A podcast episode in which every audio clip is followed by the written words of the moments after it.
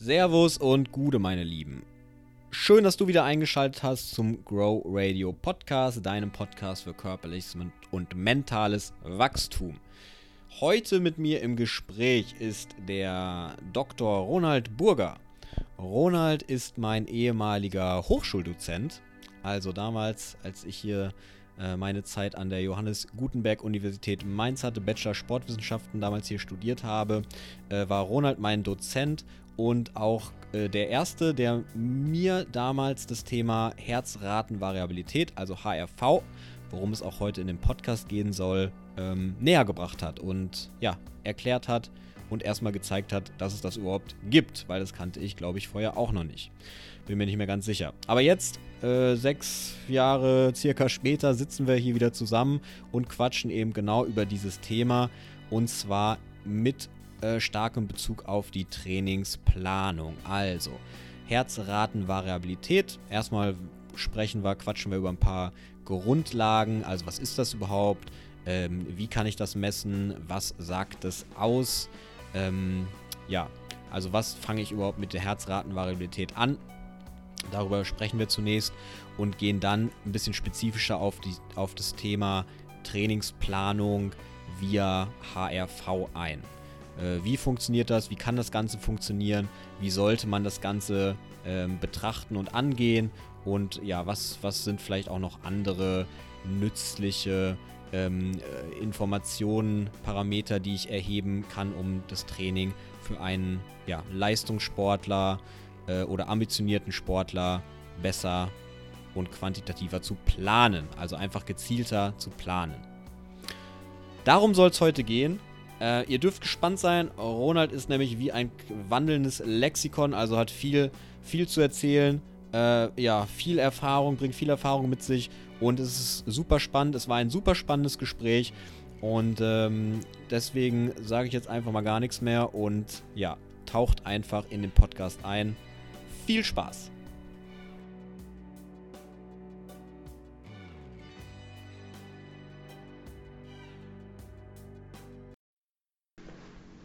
So, Ronald, ähm, freut mich sehr erstmal, dass es geklappt hat, dass wir heute hier sind und über dein, ja, eine, eines deiner Spezialthemen sprechen, und zwar die äh, Herzratenvariabilität, HRV.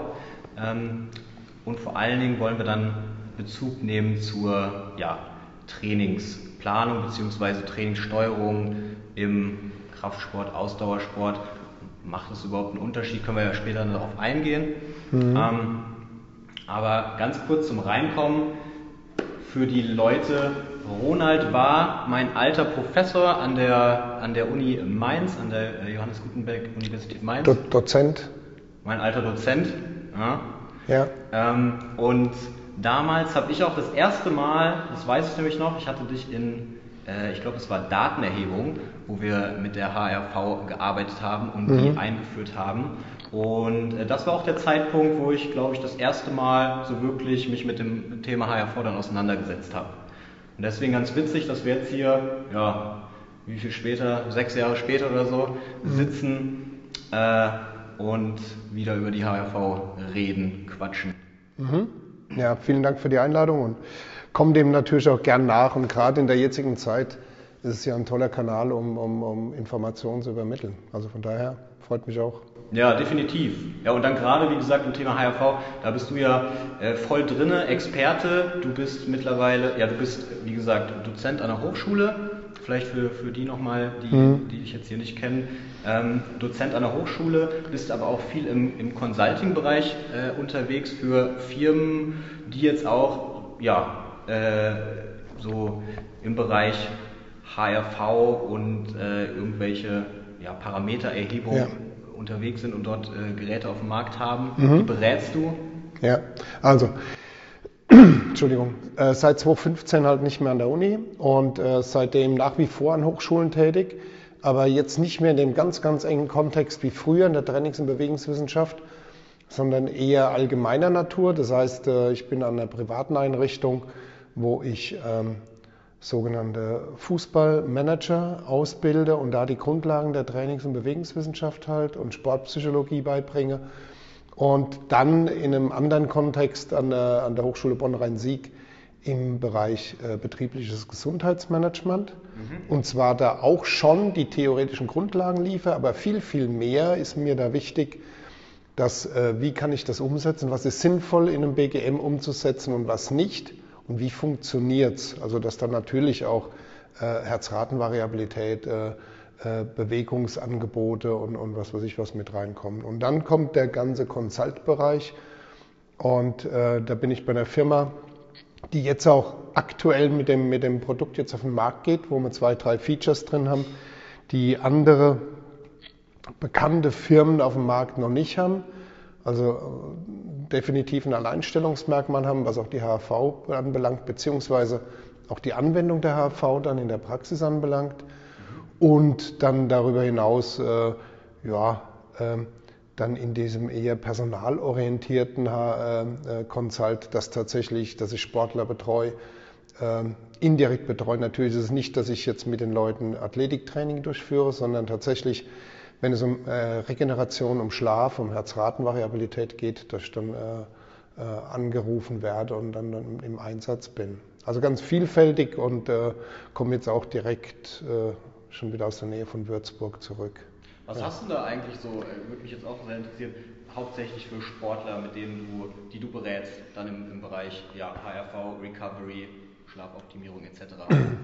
Das sind in den, in den letzten Jahren waren tatsächlich über den ersten Kontakt. Das ist der, der Dr. Kurt Moser aus Konstanz, ja. der ja, äh, ich glaube, so das bekannteste, was er in der letzten Zeit gemacht hat, war, dass er Teamarzt der US-Nationalmannschaft war, solange Jürgen Klinsmann dort Fußball. Nationaltrainer war, war er auch aktiv, ist natürlich jetzt bei, bei, bei Rasenball Leipzig aktiv und bei zwei, drei anderen Vereinen. Und äh, alles, was er irgendwann mal betreut hat, kommt gerne immer wieder zu ihm nach mhm. Konstanz. Mhm.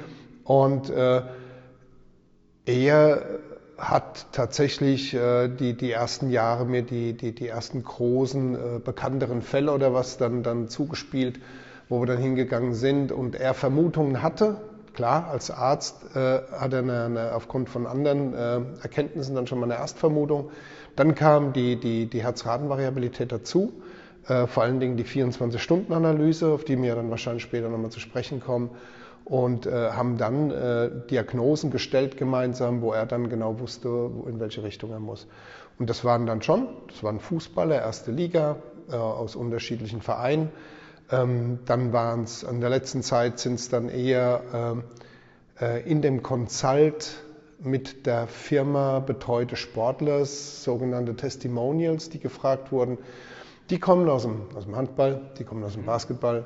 Äh, das sind zum Teil Olympioniken, zum Teil auch aus Sportarten, die nächstes Jahr dann erstmalig olympisch sind. Ähm, ja, und dann tatsächlich auch das, das, das große Feld der, der der Amateurprofis, der semiprofessionell tätigen Triathleten, die ja sehr viel trainieren müssen, um, um überhaupt auf einem geringen Niveau starten zu können. Ja. ja. Also ganz vielfältig tatsächlich. Also ein bunter Mix an Sportlern, den du da betreust. Ja, auf jeden Fall. Ähm, ja, und bevor wir dann letztendlich äh, darauf eingehen, warum die jetzt alle zu dir kommen und äh, naja, sich nach ihrer Herzratenvariabilität erkundigen, beziehungsweise darüber ihr, ihr Training optimieren wollen, ihre Regeneration verbessern wollen. Also wie das letztendlich alles funktioniert, beziehungsweise warum man das alles macht. Davor sollten wir dann vielleicht einmal kurz darauf eingehen, äh, ja, um alle abzuholen, was überhaupt jetzt die HRV, Herzratenvariabilität oder Herzfrequenzvariabilität überhaupt ist. Mhm. Tatsächlich, äh, die, die meisten vermuten ja, dass sich hinter der Herzratenvariabilität eine Größe äh, verbirgt oder sowas. Und das ist es ganz und gar nicht. Sondern die Herzratenvariabilität ist eher, äh, ist tatsächlich im echten Sinne ein, ein, ein Tool, ein, ein Instrument, also ähnlich wie ein Mikroskop. Und dann kann ich anhand dieser einen Grundgröße, nämlich der Variabilität zwischen zwei Herzschlägen, die sich ständig ändert, mhm. kann ich dann wirklich Rückschlüsse auf ganz viele Organsysteme dann äh, dann schließen. Und das macht das tatsächlich das HV.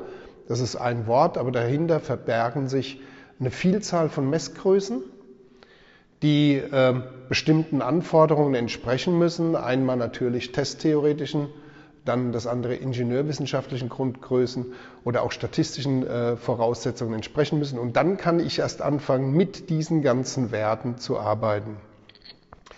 Die grundlegend dann vielleicht mal die, die Herzratenvariabilität ist tatsächlich eine Variabilität und die sich dadurch ergibt, erst in meinem kleinen kausalen Zusammenhang, das Herz ist das einzige Organ, was unabhängig von mir selber eine Zeit lang existieren kann. Mhm. Das heißt, wenn das Herz denerviert ist, also außerhalb des Körpers rausgenommen wird, um zum Beispiel eine Herztransplantation durchzuführen, schlägt das, es gibt zwei unterschiedliche Quellen, aber die eine bestätigt sich immer öfter, schlägt das Herz ungefähr mit 100 Schlägen pro Minute in der Kaliumlösung, also wenn es genügend äh, Energie bekommt. Ohne ein System angeschlossen zu Ohne irgendwo angeschlossen zu sein. Das funktioniert dann mit sonst keinem Organsystem, was wir in uns drin haben. Das heißt, allein die Tatsache, dass das Herz jetzt nicht mit 100 Schlägen akut bei uns beiden jetzt äh, schlägt, muss damit zusammenhängen, dass da bestimmte Steuerungsprozesse vorliegen. Und dann ist es nicht ein Steuerungsprozess, sondern man kann sich das so vorstellen, dass ich spreche immer vom System, weil manchmal ist es nicht ein einzelnes Organ, sondern es sind tatsächlich auch äh, zwei, drei Organe, die miteinander agieren. Aber alle Organsysteme jetzt im Augenblick, das heißt, äh, was deine Aufmerksamkeit bedingt, also was Gehirn ist, was das anbelangt, dein, dein Darm, dein, äh, deine, deine Ausscheidungsorgane, deine Leber, äh, deine Lymphe, jedes Organsystem im Körper gibt jederzeit dem Herzen ein Signal, dass es jetzt diese Energie braucht. Mhm. Wenn man im zweiten Schritt dann berücksichtigt, dass tatsächlich ähm, all diese Informationsschleifen, die im Körper da laufen, äh, über Frequenzen laufen, mhm. Dass der Blutdruck in einer bestimmten Frequenz immer sagt, ich brauche jetzt deine, deine Unterstützung, Herz, und das Gehirn sagt nachts vor allen Dingen, ich brauche jetzt deine Unterstützung oder sichtbar auf jeden Fall, dann ist jeder einzeln zustande gekommene Herzschlag das Ergebnis von einem Diskussionsprozess ja? ganzen, des ganzen Körpers. Des ganzen Systems. Richtig. Und, und dann äh, kann man das auch umgekehrt wieder rausschließen. Also wenn ich diese, diese Herzratenvariabilität habe und nehme an, das ist tatsächlich eine Frequenz, die sich hauptsächlich dann in dieser Schlagfrequenz abbildet, dann besteht die Möglichkeit mit der Herzratenvariabilität zu sagen, guck mal, jetzt im Moment ist ganz stark die Atmung involviert. Oder im nächsten Mal, guck mal, jetzt im Moment ist ganz stark der Blutdruck involviert. Oder äh, das Hormonsystem oder die Temperaturregulation. Und das ist dann quasi, ohne jetzt eine einzige Größe genannt zu haben, so dieses, dieser komplexe Zusammenhang. Und da geht es darum, mit welchen statistischen Kenngrößen über 24 Stunden oder über zwei Minuten bei Kurzzeitmessung kann ich jetzt rauslesen, äh, was wie funktioniert und was wie gerade aktiv an dem Prozess beteiligt ist. Und dann das kann man rauslesen, aha, und dann letztendlich dadurch, in was für einem Zustand sich der ich mich gerade befinde, oder? Ja, genau. Und zwar im, im, im, das war schon sehr differenziert, was ich eben abgebildet habe äh, zwischen dem Herzen und dem, dem AV-Knoten, der ja in dem Herzmuskel dies hauptsächlich äh, diese Selbstinitiierung vornimmt, ist äh, das Nervensystem als Mittler eingeschaltet. Ja. Und, und vor allen Dingen das autonome Nervensystem. Das autonome Nervensystem äh, lässt sich äh, grob in zwei äh, Einflüsse äh, unterscheiden. Und zwar einmal in den, der eher äh, beruhigend wirkt und einen, der eher anregend wirkt. Und das ist das sympathische und das parasympathische Nervensystem.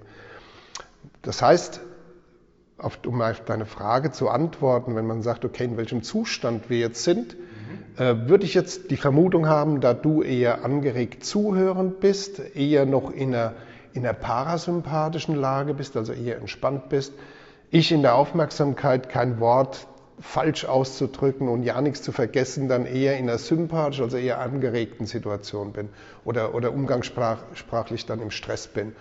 Und das ist auf jeden Fall raus, direkt und einfach rauszulesen. Das sind so die einfachsten Kenngrößen. Ist er in einer tendenziell eher Stresssituation oder in einer tendenziell eher entspannten Situation. Ja, Wahnsinn, dass man da so viel rauslesen kann. Ich glaube, hm, um, um vielleicht das nochmal äh, ein bisschen äh, aufzudröseln. Also wenn wir vom Nervensystem sprechen, dann genau, dann können wir das ja erstmal unterscheiden in äh, quasi zentrales Nervensystem und peripheres Nervensystem. Alles, was quasi so sich im, im Gehirn und im Rückenmark befindet, wird dann zum, zum zentralen Nervensystem gezählt. Und dann, sobald es so aus, den, ja, aus dem Rückenmark herausgeht in den Körper, in die Peripherie, sprechen wir halt vom äh, peripheren Nervensystem. Und darum, da können wir dann wieder unterscheiden eben in autonomes äh, und somatisches Nervensystem, richtig? Und das genau. ist ja, genau, und das ist ja dieses autonome, also quasi das, was wir erstmal nicht direkt beeinflussen können. So. Äh, äh, und, und das ist letztendlich dann das, was den, ja, was, den, was die Herzratenvariabilität dann auch irgendwie erstmal ein bisschen äh, beeinflusst. Also relativ konkret sogar. Und wie du eben gesagt hast, äh, ähm, dass genau da diese autonomen Bereiche drin sind, das ist die komplette Steuerung und Regelung des, des Körpers. Ja. Und das glaube ich auch so das Schlüsselwort, weil das haben wir auf der Ebene dann schon und das ist das, was das Ganze dann am Ende für uns Sportler, Sportwissenschaftler auch wieder praktikabel macht. Ja. Weil wir zwar nicht direkt alle Organe betrachten können. Das wäre zu schön, wenn das tatsächlich so wäre.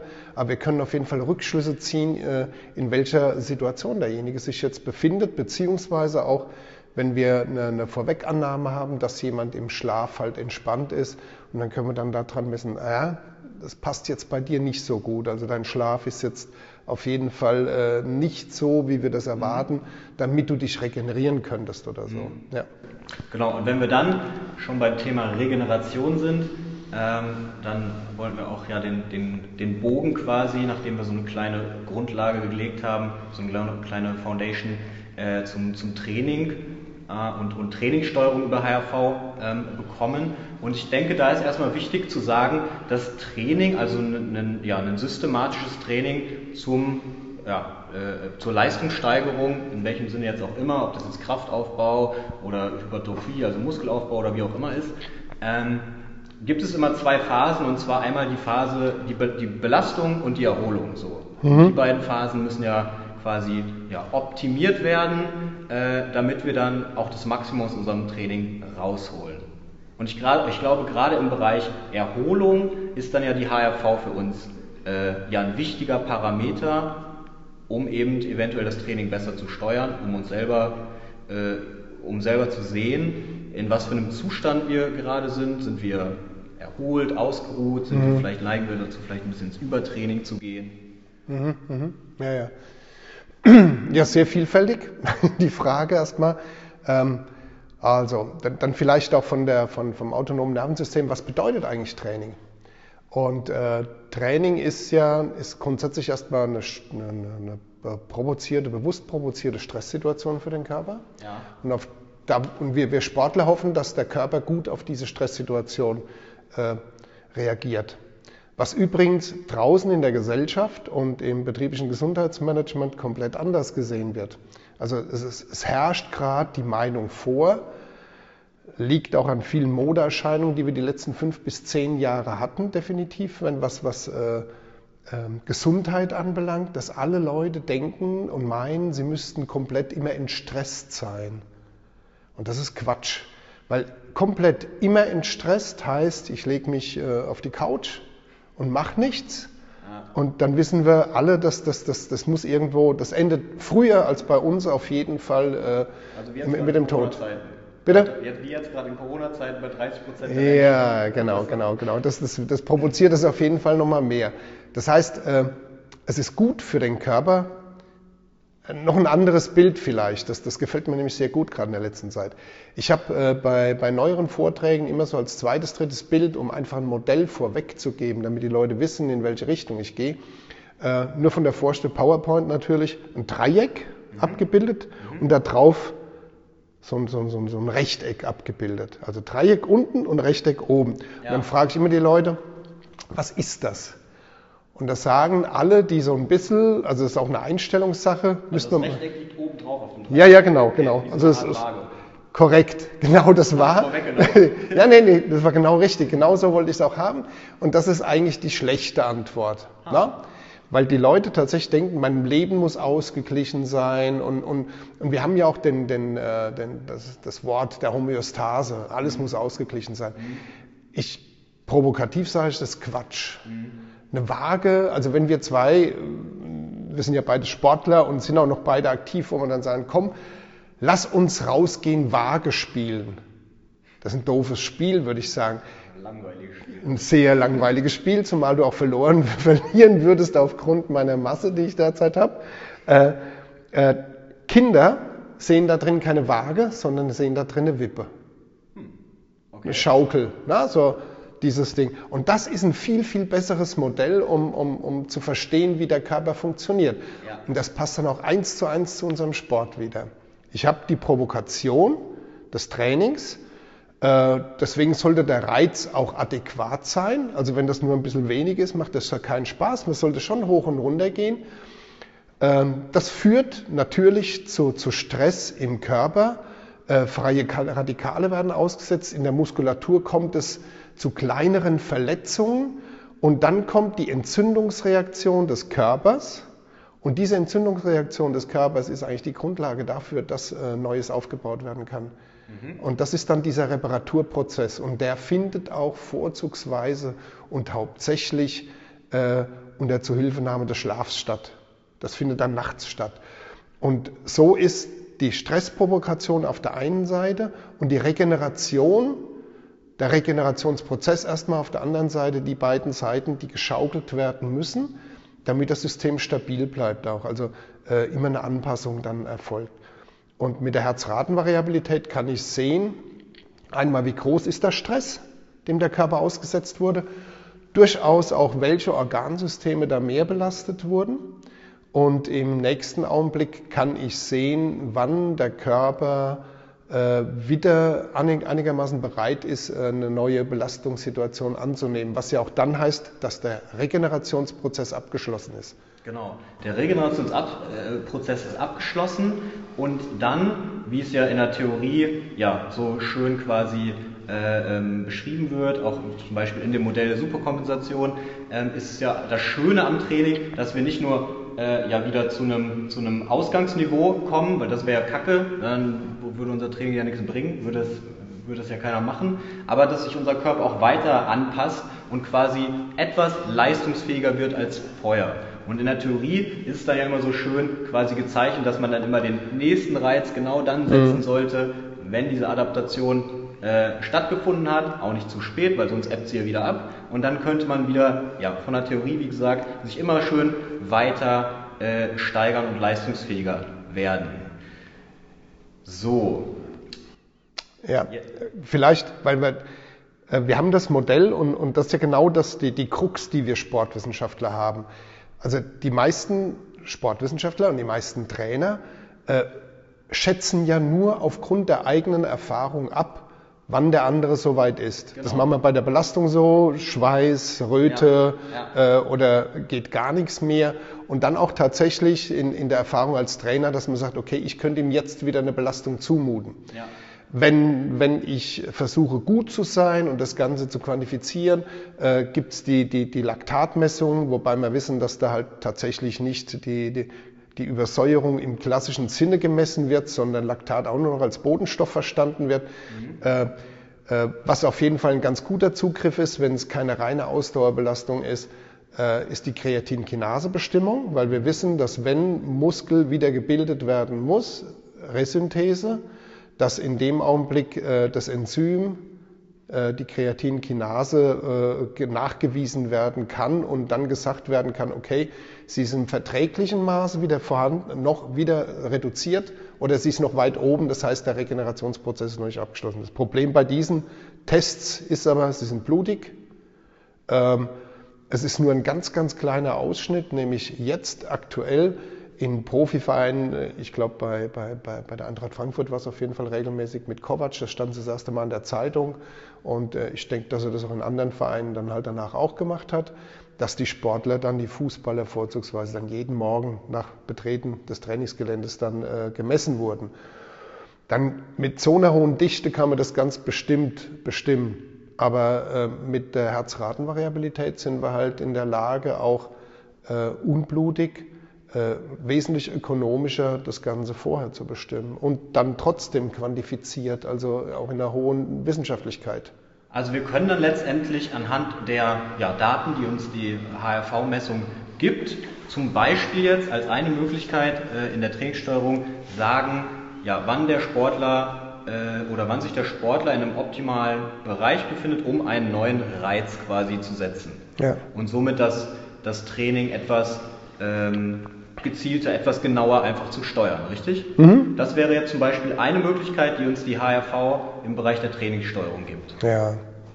Gibt es da, äh, ähm, ja, was für Möglichkeiten generell gibt es die HRV noch im Bereich Trainingssteuerung? Ist es so der Haupt, ist es so das Hauptding? Äh, das, das auf jeden Fall, also von was sich durchgesetzt hat mittlerweile. Ähm, ist es, man kann mit, mit, äh, mit, mit einem bestimmten Angebot an Apps auf, auf den Smartphones ähm, zwar fehlerbehaftet, aber trotzdem äh, den, den zwei Kenngrößen der Herzratenvariabilität leicht bestimmen. Das ist äh, der RMSSD und der SDNN. Äh, ich erkläre dann gleich, was, das, was, das, äh, was sich dahinter verbirgt auf jeden Fall. Aber bei diesen beiden Kenngrößen die in einer einfachen Zwei-Minuten-Messung äh, gemessen werden können, kann man da schon das Ganze betreiben. Also, dass man es äh, standardisiert auf jeden Fall macht. Auch wenn die Art der Messung dann schon fehlerbehaftet ist. Man kann das aber auch steigern von der Güte natürlich, dass man nicht mit der, mit der App arbeitet, was sehr einfach wäre. Man kann dann auch äh, bessere Geräte, äh, äh, Variables oder, oder Applikatoren da dazu nehmen. Ähm, jetzt erstmal zu der Kenngröße. Und zwar, der, der SDNN ist eigentlich einfacher zu registrieren. Und zwar habe ich ja jetzt diese, diese Unterschiedlichkeit in der Dauer zwischen zwei Herzschlägen gemessen an. Wenn jeder kennt das EKG mit dieser ganz eindeutig hohen Spitzen, also dieser signifikanten Spitze, das ist die R-Zacke. Ja. Und das macht man sich zu Hilfe, dass das sehr deutlich ist und, und misst, bestimmt immer diese R-Zacke, wann ist die. Und dann, das war ja dann die Erkenntnis, stellt man fest, dass die, die Abstände zwischen den R-Zacken immer unterschiedlich groß ist, die Dauer. Wenn man das jetzt als Balkendiagramm sieht, die, die erste Differenzzeit zwischen RR-Zeiten, die zweite Differenzzeit und so weiter, und ergibt sich, ergibt sich dann so ein Verlauf. Ja. Und wenn ich da äh, den statistischen Kennwert der Standardabweichung bestimme, habe ich den SDNN. Äh, Nachteil von dem SDNN ist, dass er bei zwei Minuten Messungen wenig exakt oder, oder, oder ja, nicht so gut eingesetzt werden kann. Das hat einfach messtheoretische Gründe. Also der ist gut vergleichbar bei einer 24-Stunden-Messung. Oder ich standardisiere diese Situation ganz extrem. Und das hat mit dem zirkadianen Rhythmus zu tun. Das heißt, äh, am besten wäre es, diese Größe zu messen in der Nacht, wenn keine Einflüsse vorliegen. Also noch nicht mal eine, eine REM-Phase, also wo man weiß, okay, da ist tatsächlich jetzt eine gut standardisierte Situation. Dann wird diese Messgröße vergleichbar, auch okay. bei kurzen Messungen. Die andere Größe ist bei zwei Minuten Messungen äh, vergleichbar, besser vergleichbar, wobei da auch die Situation standardisiert sein muss. Und das ist der, der RMSSD. Und zwar die erste Größe zeigt ja einfach nur die Unterschiedlichkeit in den R-Zeiten. Ja. ja. Wenn ich jetzt hingehe und nehme die Differenz zwischen dem einen RR-Zeit und der nächsten RR-Zeit, also nicht nur den Unterschied, sondern ich trage diese Differenzen auf. Die Differenz der Unterschiede. Die Differenz der Unterschiede. Dann kann ich, wenn ich da diese Standardabweichung bestimme, kann ich dann den RMSSD bilden. Und der ist tatsächlich, wird auch so interpretiert als die Erholungsfähigkeit. Aha, also ist der mehr korreliert irgendwo mehr mit dem Parasympathikus, kann man so sagen? Ja, genau. Das andere ist die Gesamtvariabilität und der andere ist dann tendenziell eher oder das Abbild, das erste kleine Abbild des Parasympathikus und dadurch äh, die Erholungsfähigkeit und dadurch auch quasi mein Regenerationsstatus kann damit abgegriffen werden. Ähm, okay, ich Jetzt vielleicht als kleines, ja, ich sag mal, Fallbeispiel. Ja. Wenn wir jetzt unser Training, also wahrscheinlich würden wir es in der Praxis, das ist eine Frage an dich, nicht machen, dass wir das Training ausschließlich über die HRV steuern. Wahrscheinlich würden wir es eher so machen, dass die HRV eine weitere Kenngröße, eine weitere äh, ja, ein weiterer Regenerationsparameter irgendwo für uns ist, den wir dann letztendlich mit, mit unserer ganzen Toolbox irgendwo verarbeiten, um so das Training optimal zu steuern. Okay. Aber wenn wir jetzt mal davon ausgehen, dass wir wirklich mit der HRV arbeiten möchten und so ein Training steuern möchten, sagen wir mal im Bereich Kraftsport, wir, wir kriegen als Personal Trainer irgendwo einen neuen äh, Kunden rein, einen ambitionierten Powerlifter zum Beispiel und ähm, ja, dann sagen wir, dann möchten wir jetzt das Training für den über die HRV gestalten. Mhm. Wie würden wir da vorgehen? Gut, umfängliche Frage. Sehr gerne.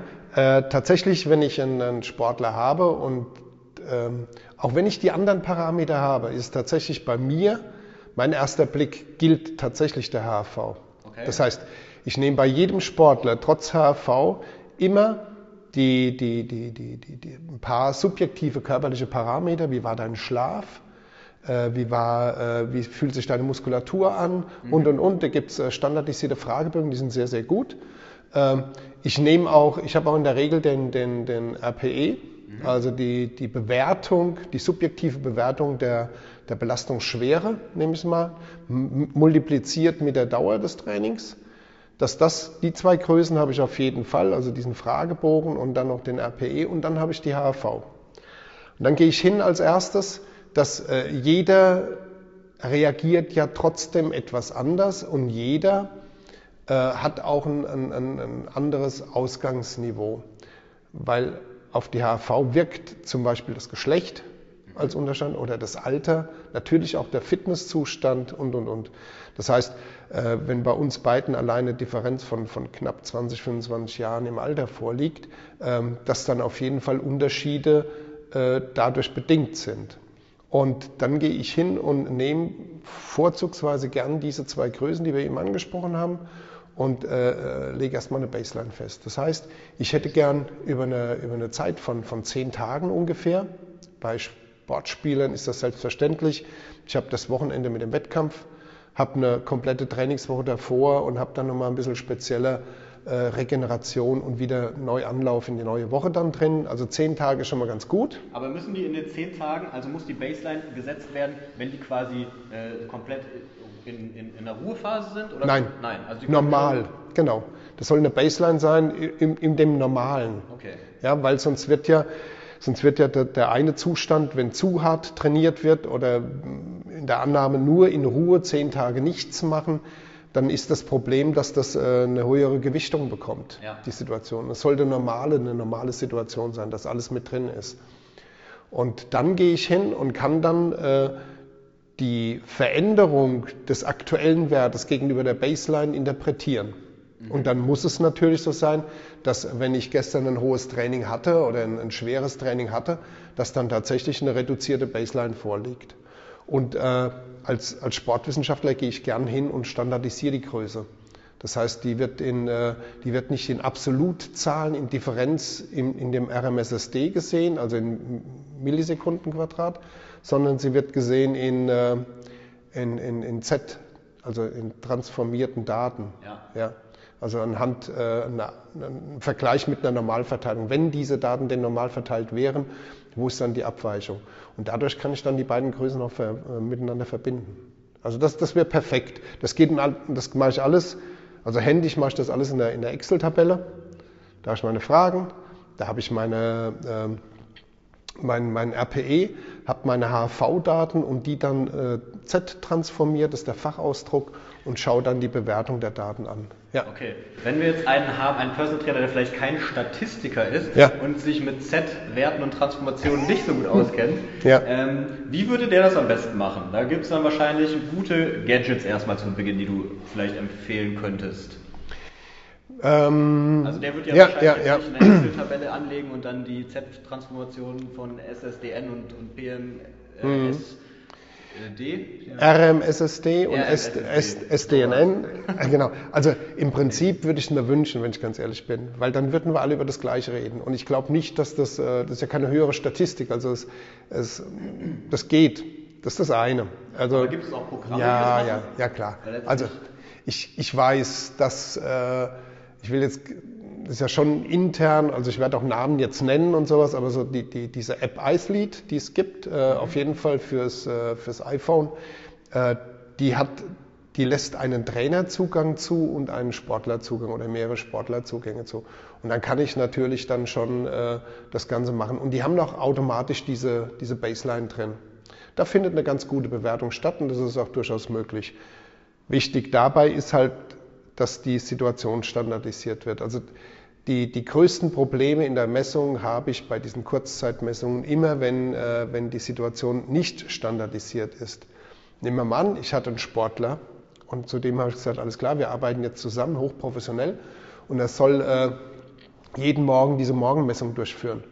Und die soll er bitte im Bett durchführen. Ja. Ja, was ja dann möglich ist, dann mit dem Brustgurt dann und einem Handy dann die Daten aufnehmen und mir schicken. Also das wurde automatisiert. Und äh, nach einem Jahr, nachdem ich immer wieder versucht habe, einmal die Woche einen Bericht zu schreiben, wo er liegt, wo er steht und, und die HV-Werte zu interpretieren, fiel mir echt schwer. Okay äh, weil ich dann im Nachhinein herausgefunden habe, dass äh, ihm das nicht klar war, dass tatsächlich schon die, die kleinste Aufregung vor, also wenn eine Stunde vor sein Sohn wach geworden ist. Die Messung ist, war nicht standardisiert. Null, genau. Und dann haben wir natürlich ein Problem. Aber ma maximal. Ein maximales Problem. Ja, maximal. Das heißt, wenn wir die Baseline legen, müssen wir darauf achten, machen wir da zehn Tage eine Kurzzeitmessung morgens im Bett oder, oder was machen wir da am besten? Ja, ja, ja, ja, genau. Ja. ja. Ja, Es gibt ja es gibt nur mehr standardisierte Situationen, das ist der Lagewechseltest zum Beispiel in der HV oder, oder Atemmanöver, dass man bestimmte Atemtechniken einsetzt. Aber mit Abstand am besten ist die standardisierte Morgenmessung. Und da gehe ich jetzt hin, betreibe ein bisschen Schleichwerbung, auf jeden Fall noch am Rand, habe ich ja für iSlead jetzt auch schon gemacht. Äh, der eine Consult, der, wo ich natürlich dann die Eingaben gemacht habe, hat das perfekt umgesetzt und zwar äh, derzeit funktioniert es nur mit einer Firma von den Wearables, also von den Uhren und das ist Garmin. Äh, das ist aber eine Frage der Zeit, wann da andere Wearables mit reinkommen. Wir haben eine App programmiert und da ist, die, die heißt SmartWake. SmartWake. Genau. Und die, die lädt man sich dann auf die Uhr drauf und äh, abends, wenn ich ins Bett gehe, starte ich die. Und dann greift die auf die Schlafzyklenmessung von Garmin zurück. Mhm. Und ich gebe an, ich möchte morgen früh um 7 Uhr aufstehen und dann gibt er, kann ich noch eine Karenzzeit eingeben, plus minus 20 Minuten oder was. Und dann guckt, schaut diese Uhr, wann ist dann der günstigste Zeitpunkt zu wecken, wenn ich nämlich aus dem Schlafzyklus wieder rauskomme. Und bevor ich geweckt werde, und das ist der Trick, bevor ich geweckt werde, werden die letzten zwei Minuten genutzt und wird die Morgenmessung durchgeführt. Zack. Ah, das ist ja geil. Alles standardisiert. Also, okay, das ist ja, ja cool. Das ist ja, das Erste. Ja, und dann ist äh, über die Garmin Connect Schnittstelle zu unserer Software, die Inplace heißt, äh, werden diese Daten dann direkt überspielt. Das heißt, äh, wenn ähm, wenn, äh, wenn dieser Connect-Zugang, also Garmin und dann das, das Handy dann da liegen und da eine Schalte da ist, automatisiert, ist automatisch in dem Augenblick dann auch die Software auf. Äh, diese Software ist eine Schnittstelle zwischen, zwischen Trainer und Athlet. Das heißt, ich als Trainer gebe das Training ein. Äh, die, mit, mit, mit Hilfe der Messung bei dem Sport wird das dann auch zugeordnet. Mhm. Dann habe ich meine Belastungsdaten, ob das Ausdauersport ist oder Kraftsport ist.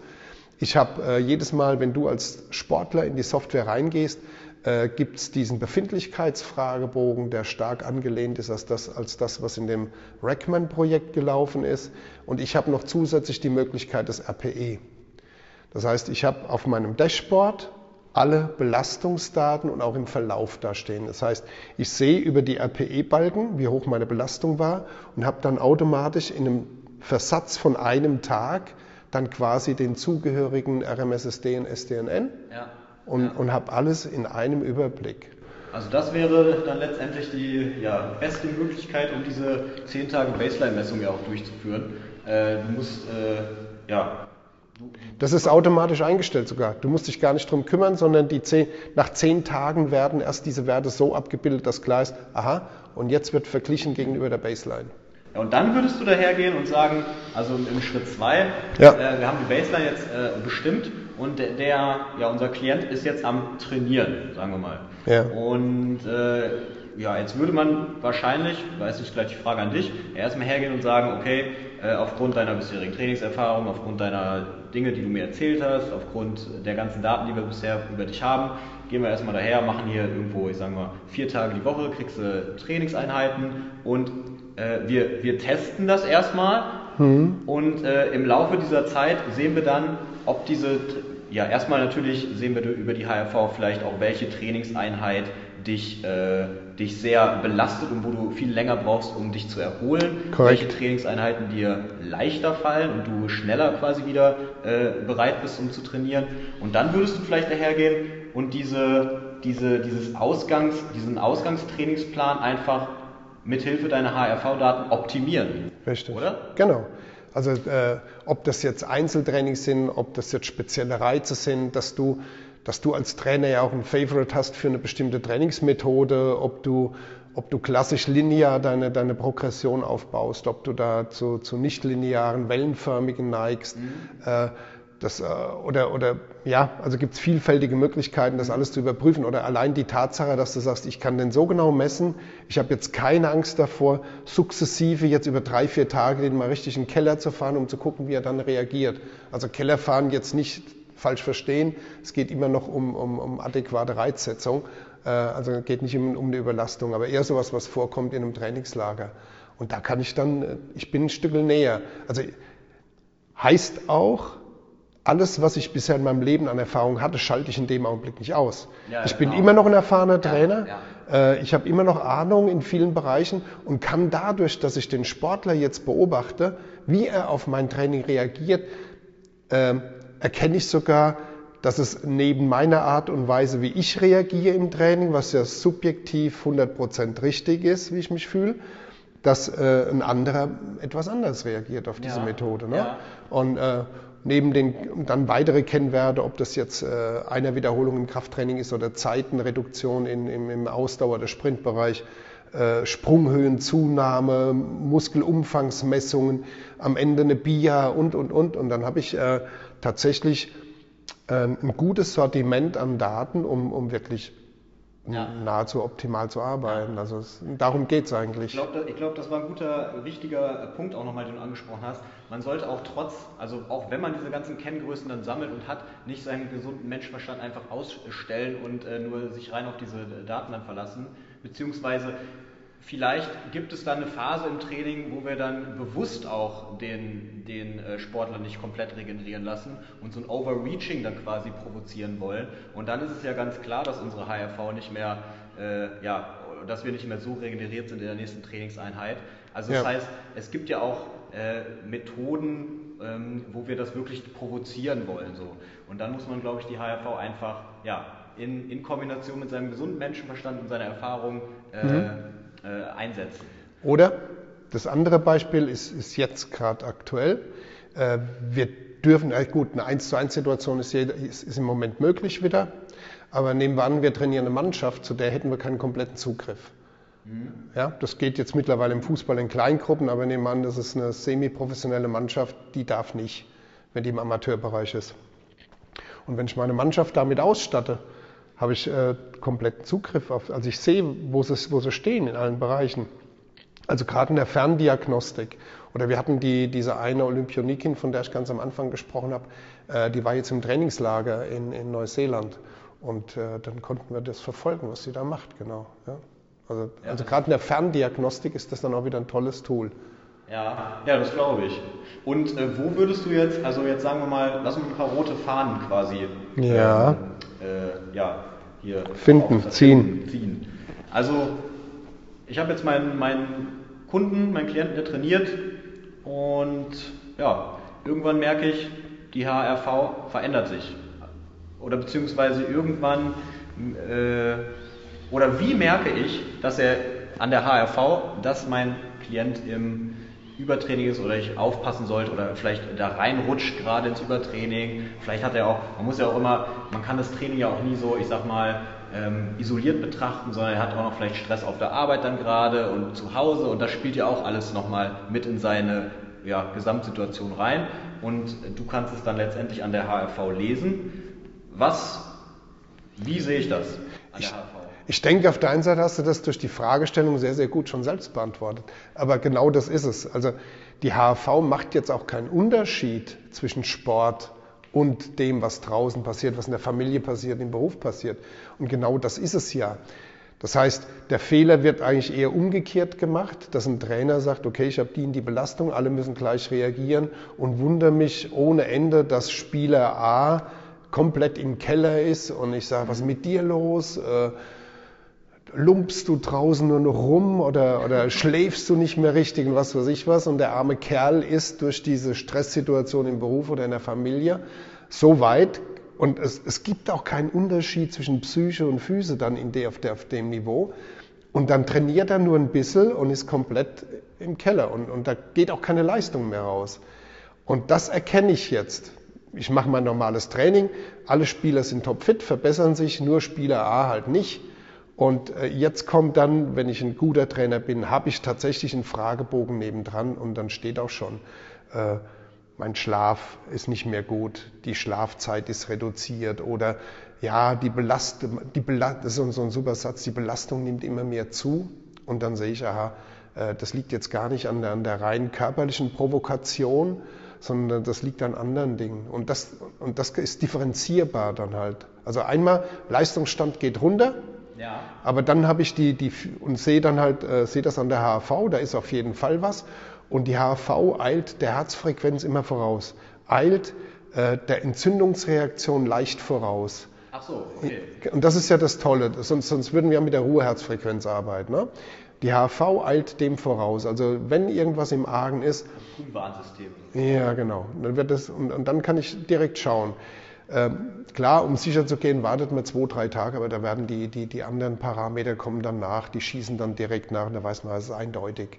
Aber das ist dann halt alles möglich. Gibt es da so, ich sag mal, äh, können wir zum Beispiel sagen, also wenn die HRV oder der SSDN um 40 Prozent äh, sich verringert, dann ist da schon was im Busch. Gibt es da so irgendwelche, ich sag mal so Kenngrößen, irgendwas, wo man, wie man das ja als Trainer dann direkt erkennen kann auf seiner, auf seiner App oder auf der Anzeige? Ich gehe ich geh hin und, und, und nee, gibt's nicht. Das ist das eine in, in bestimmten Bereichen schon. Ähm, und deswegen, äh, ich gehe hin und versuche sensibel über die Möglichkeiten der Statistik mit der einen Standardabweichung oder zwei Standardabweichungen zu gucken, was da los ist. Also wenn sich das innerhalb von plus minus einer Standardabweichung bewegt und dann wissen wir, aha, das sind ungefähr 70 Prozent aller Möglichkeiten. Das ist jetzt halt dieser statistische Hintergrund. Mhm. Und wenn das über eine Standardabweichung drüber ist, dann weiß ich, aha, das ist was Außergewöhnliches. Und dann achte ich ein bisschen mehr drauf. Ähm, das ist tatsächlich, ich habe das Profil, das HAV-Profil des Individuums und anhand des HAV-Profils von dem Individuum beurteile ich die anderen Möglichkeiten. Ja. Andererseits gibt es schon statistische Kennwerte für Normalmenschen. Und dann ist gerade, also bei dem SDNN gibt es zum Beispiel bei der 24-Stunden-Messung, das bringe ich dann immer als Beispiel, äh, gibt es Belege dafür, dass wenn der SDNN unter 50 Millisekunden fällt, ist das eine Sache, die von der Ampel schon dunkelgelb ist. Ja? Kirsch, Kirschgelb sagt man, glaube ich. Kirschgelb, ja. Kirschgelb ist. Unter 50 Millisekunden. Ja, und wenn das Ding unter 30 fällt, dann steht da tatsächlich in, in ein, zwei Veröffentlichungen, dann sollte man auf jeden Fall einen Kardiologen zu Rate ziehen. Okay. Das zählt aber für die 24-Stunden-Messung. Ja? Und da, solche Kenngrößen gibt es schon, aber das ist für die Normalbevölkerung. wenn, jetzt, wenn die jetzt äh, äh, Sportler, wenn jemand sportlich ist, ist er ja nicht unbedingt in der Norm, sondern der liegt ja hoffentlich insgesamt gegenüber allen normalen Kenngrößen mindestens eine Standardabweichung drüber. Ich weiß noch, wie ich, wie ich das erste Mal diese Normtabellen aus der ehemaligen DDR gesehen hatte, äh, wo es darum ging, in welchem Alter man wie weit springt. Und, und, hab da, und, und dann halt als junger Student, zweites Semester, dann Statistik und habe dann verstanden, was diese Normalverteilung dann aussagt und konnte dann sagen, aha, 98 Prozent aller gleichaltrigen Schüler in Deutschland springen schlechter Weitsprung als ich. Ja, das ist, und, und, das, und daher, der, der Sportler, oder gerade so, umso besser der Sportler ist, umso weiter rechts außen ist er ja in der Normalverteilung. Und dann zählen auch diese Kenngrößen alle nicht mehr. Ja. Ja? Und das ist halt so ein bisschen das Problem, wenn wir normale Menschen haben, die Fitness oder Gesundheit bei uns trainieren, dann kann man dann schon vergleichende Kennwerte haben. Wenn wir aber einen Sportler haben, dann, dann, dann, dann schießen die Werte positiv nach oben raus.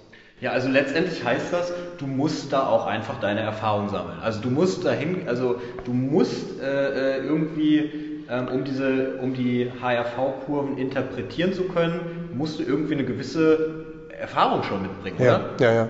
Weil sonst wird das ja wirklich schwer, weil du, wie du sagst, du hast keine, keine irgendwelche ja, Kenngrößen und Werte, die man einfach ad hoc so ad hoc irgendwie anwenden kann, ja, sondern du musst interpretieren, was da gerade passiert. Richtig. Weil, weil halt alles Einfluss hat, ob du äh, Kohlenhydrate isst und, und nicht Kohlenhydrate verträgst, ähm, ob du schlecht geschlafen hast heute oder äh, alles hat Einfluss darauf. Ja. Und deswegen muss man sensibel diese Daten beurteilen. Deswegen mache ich ja bei meinen Fortbildungen, wenn ich HV-Schulungen gebe, äh, über zwei Tage mache ich automatisch mit den Leuten auf jeden Fall eine 24-Stunden-Messung. Und am zweiten Tag bekommen die Leute ihre eigene 24-Stunden-Messung und dann können sie mal schauen und auch vergleichen mit den anderen, wo sie stehen und, und was das auch für Unterschiede dann sind. Mhm. Ja, das ist wichtig. Ja, interessant. Äh, wie, wie verbessere ich denn meine, meine HRV? Was sind da deine, das, was sind da deine Go-To-Methoden? Sehr viele. Weil, weil alles, wenn, wenn ich sage, alles hat Einfluss. Top die Top 3 ist. Äh, Vagusnerv weiß ich, bist du auf jeden Fall ein großer Fan von, ne? Ja, natürlich auch. Das kommt ja, das, deswegen wird das ja so weit dann hinten dran. Also die Top 3 ist tatsächlich äh, guter Schlaf, äh, äh, guter, guter Sport, klar, also es, sind, es kommt immer wieder auf die gleichen drei hinaus. Und bei Ernährung würde ich nicht Ernährung sagen, das ist ein doofes Wort, weil äh, klar brauche ich Lebensmittel im klassischen Sinne, aber die, die Kehrseite der Medaille ist, und was die wenigsten von uns machen, ist äh, Fasten. Mhm. Also gute Ernährung bedeutet nicht ernähren und gut ernähren. Also nicht wie, wie alle Diäten in den letzten 15 Jahren. Eine Diät heißt immer was anderes essen. Nee, auch mal durchaus kontrolliert nichts essen. Und das sind die Top 3. Also am Schlaf erkenne ich grundsätzlich, äh, wo mein Zustand ist, wie alt ich bin und alles Mögliche. Und äh, äh das wissen die wenigsten. Also wir haben also ab dem Alter von 35, 40 äh, haben die wenigsten noch einen, einen, einen vollumfänglichen Schlaf. Ja. Also, und da muss ich sagen, also ich habe mir zum Beispiel jetzt vor, wann war das? Letztes Jahr im Oktober, glaube ich, den Oura-Ring geholt, ja. gekauft. Und ähm, äh, ja, ich war eher, ich habe ihn einfach mal aus Neugier für mich gekauft und jetzt mittlerweile muss ich sagen, es hat mich wirklich stark sensibilisiert, so für meinen Schlaf. Und äh, man guckt jeden Morgen einfach auf diese App, um, um zu gucken, ja, wie war meine äh, HRV im Vergleich zu den Vormonaten, äh, wie, wie, wo, also in welchen Schlafphasen war ich wann und wie lange und äh, wie ist mein Recovery Index. Also es macht, erstmal macht es voll Spaß, da drauf zu gucken und einfach zu sehen, ja, wie man seinen Schlaf auch äh, tatsächlich heftig beeinflussen kann mit, mhm. äh, mit der Ernährung, die man irgendwie kurz vorm oder vorm Schlafen gehen ja. hat oder auch generell am Tag, am Tag über verteilt, mit der Bewegung, Sport, äh, ja, ist dein Zimmer dunkel oder hell, so dass ich habe einfach mal auch ein paar Experimente so für mich äh, gemacht mhm. und äh, es ist es sensibilisiert einen einfach dafür, was ja. guter Schlaf ist oder wie, wie dein Schlaf auch aussehen sollte. Ja, genau. Ja. Habe hab ich noch gar nicht gesehen. Das ist tatsächlich, wir sitzen die ganze Zeit nebeneinander und jetzt sagst du, Ura Ring, ich habe ja, sofort gesucht. Ein, natürlich habe ich ihn. Das ist auch so, dass bei mir, ich, ich brauche auch diese Gadgets, um einfach zu sagen, äh, was, was funktioniert. Und äh, also gerade die, die, die App, wie die aufgebaut ist und, und welche Werte die bringt, ist das echt toll, was die machen. Also mhm. muss man schon sagen. Aber äh, ich kann ja mal, ich arbeite mit, mit vorzugsweise bei der 24-Stunden-Messung Messung mit diesen, mit diesen Pharos-Geräten. Das ist ein Einkanal-EKG. Mhm. Das heißt, das ist eigentlich ein echtes EKG wie ein Arzt. Der Arzt braucht nur drei Kanäle, wo er ableitet, weil ihn interessiert auch noch die, die, die die Innovationsrichtung. Also liegt das Herz richtig oder ist das äh, von, von, von der Innovation ein bisschen gedreht? Das auch nochmal. Ja. Und wenn du das nicht brauchst, brauchen wir Sportwissenschaftler deswegen nicht, weil wir ja nur mit gesunden Leuten arbeiten, nicht mit pathologisch orientierten Leuten. Und dann, äh, dann kriege ich hier auch eine sehr gute Schlafanalyse raus. Und gegenüber dem, der, der Analyse mit dem, mit dem EKG von, von Pharos äh, habe ich zum Teil eine, das hört sich jetzt mal groß an, eine 180-prozentige Überschätzung von Schlafphasen von dem Oura, aber auch von allen anderen Gadgets, also auch, also auch Garmin. Man muss, also gerade die eine 180-prozentige Überschätzung, Überschätzung der Tiefschlafphasen gegenüber da. Also um das, um das jetzt einfach mal zu sagen, ich habe hier, äh, man geht davon aus, dass ab 15% Tiefschlafphasen aufwärts ist das gut. Ja. Bei, bei, bei 20, 25% bin ich top. Ja, ja besser ja. geht's nicht. Ich habe hier maximal 3% okay. Tiefschlafphasen und hier komme ich auf, auf 10%, auf 15%, auf 17% und was weiß ich was alles. Also äh, also in Extremsituationen hatte ich schon so massive Überschätzungen. Deswegen habe ich auch alle Gadgets, weil ich ab und zu mal tatsächlich immer wieder Vergleichsmessungen mache. Ja. Aber vielleicht ist es ja auch, also wenn man immer die, sich auf die gleiche Messung wieder bezieht, dann kommt es ja am Ende vielleicht auch wieder auf das, also ja. dann hat man ja wieder nur eine äh, ja, Mess, Messung quasi. Ähm, Messform. Eine Messform. Und der genau. Fehler ist systematisch. Und der genau. Fehler ist systematisch. Genau, genau. Also davon gehe ich aus, dass der Fehler systematisch ist und von daher wenn ich dann eine Verbesserung in, meiner, in meinem Schlaf habe mit dem Oura-Ring und dann kann ich die als Verbesserung interpretieren.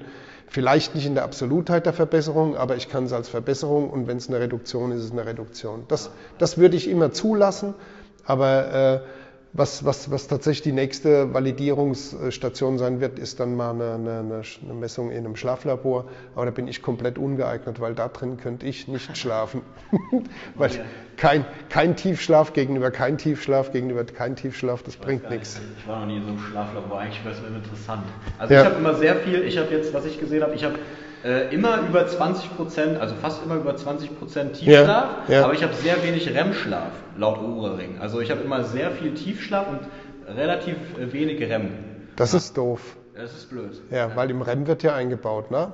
In, der, in der Tiefschlafphase werden die, die Hormone die bereitgestellt. Das ist wichtig für mich. Richtig. Aber wenn oben nicht eingebaut wird, bleibst du klein. Ja.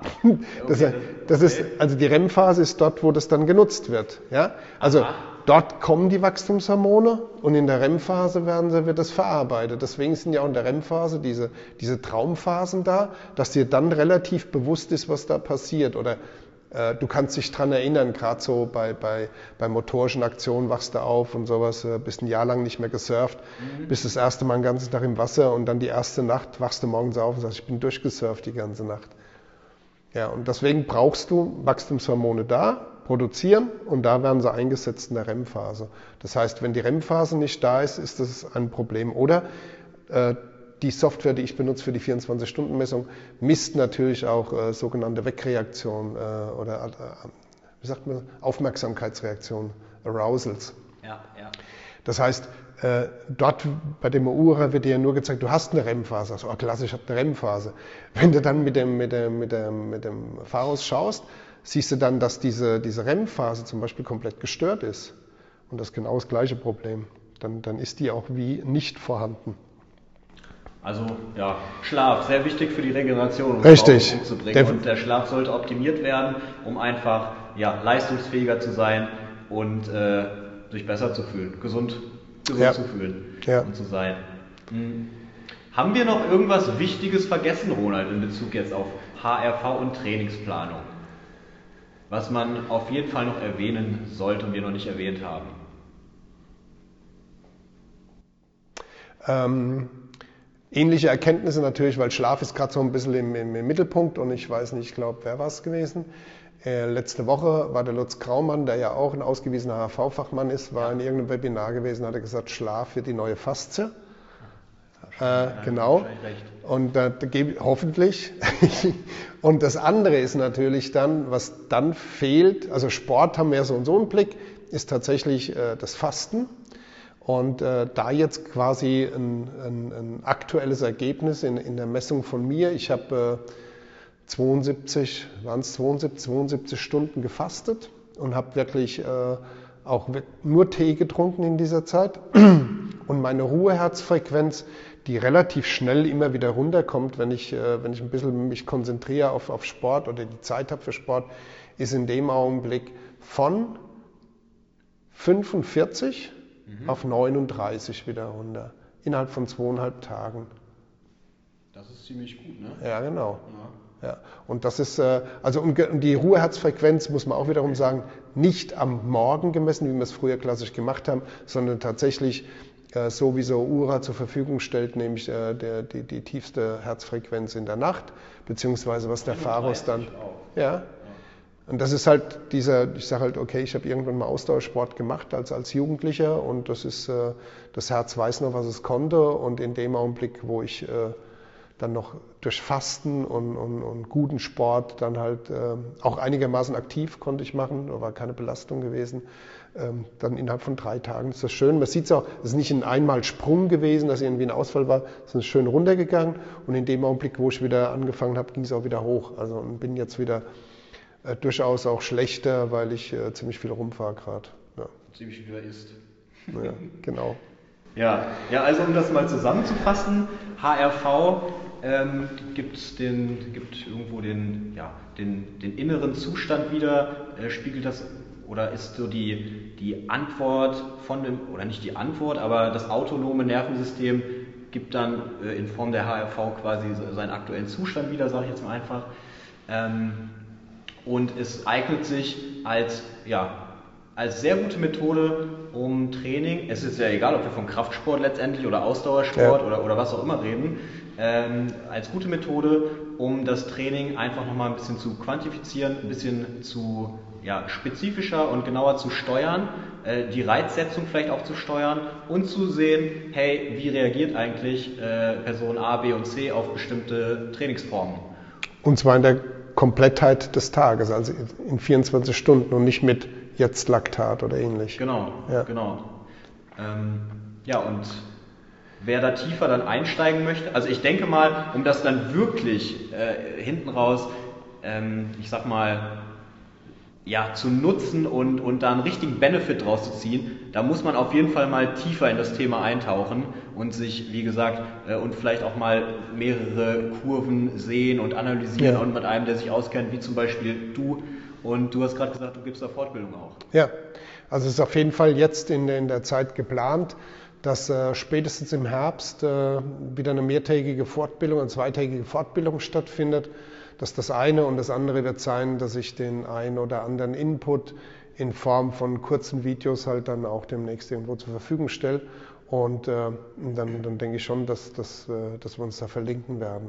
Also, wo findet man dich? Also wo, wo, wo kann man die Ausbildung äh, buchen zum Beispiel? Wo findet man dich, deine kurzen Beiträge? Ich bin, ich bin auf Facebook, ich bin auf Instagram und äh, natürlich habe ich auch eine Page, wobei die tatsächlich in der letzten Zeit ein bisschen gelitten hat. Also ist, äh, die ist nicht mehr so dynamisch wie früher. Und das ist äh, Source. Source. Source-gesundheitsberatung.de.